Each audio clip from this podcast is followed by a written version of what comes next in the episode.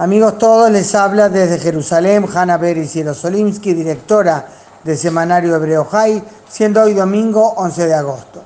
Hoy se conmemoró una de las fechas más solemnes del calendario judío, Tisha B'Av, en recuerdo de la destrucción de los dos templos sagrados, el primero construido por el rey Shlomo, Salomón, y destruido por los babilonios, y el segundo construido por Herodes y destruido por el imperio romano. Este año ocurrió algo muy poco común. Tisha B'Av coincidió con el primer día de Eid el-Adha, la fiesta del sacrificio celebrada por los musulmanes. Eso complicó el de por sí delicado equilibrio en el sitio más sagrado de Jerusalén, lo que los judíos llamamos Harabait, o sea, monte del templo, y los musulmanes Haram al-Sharif, el noble santuario. Allí se hallan hoy el domo de la roca de cúpula dorada y la mezquita de Al-Aqsa, que fueron construidas de hecho sobre las ruinas de lo que habían sido antes los templos sagrados judíos. Temprano en la mañana la policía israelí decidió no permitir hoy visitas de no musulmanes, más que nada judíos, aunque tampoco de turistas cristianos, al monte del templo, para minimizar el roce con los musulmanes, tomando en cuenta que decenas de miles de ellos irían a rezar el lugar. Y así fue, 60.000 fieles musulmanes colmaron el monte sagrado. Aunque los palestinos acusan a la policía israelí de haber atacado violentamente a los musulmanes para coartar su libertad de orar, la verdad es que la policía trató de maniobrar con cuidado en un día con mucho potencial explosivo y fue por eso que prohibió de mañana la visita de los judíos.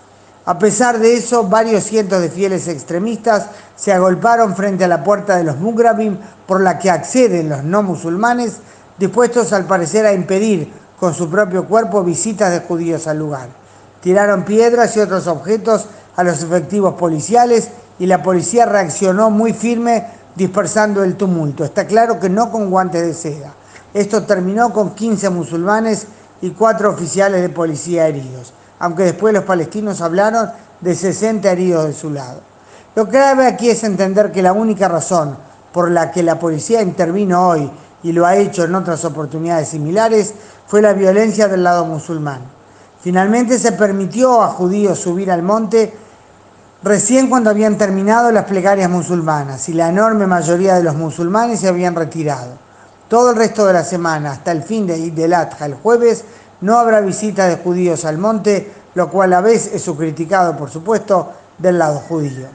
Aunque no me cuento entre quienes sueñan con construir el tercer templo sagrado, donde están hoy las mezquitas, por razones que me imagino son obvias, me choca escuchar siquiera las protestas palestinas, cuando de hecho los únicos que están limitados en el monte del templo son los judíos.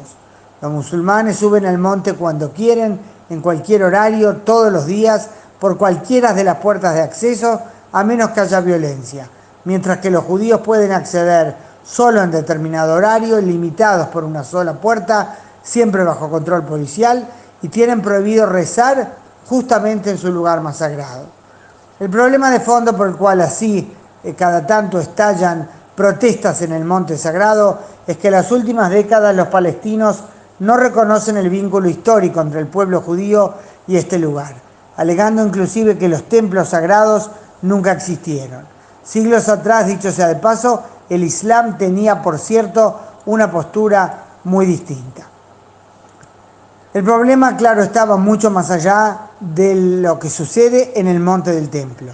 Lo que hay de fondo es un intento constante de distorsionar la historia y fijar la idea que el pueblo judío no tiene vínculos milenarios con la tierra de Israel.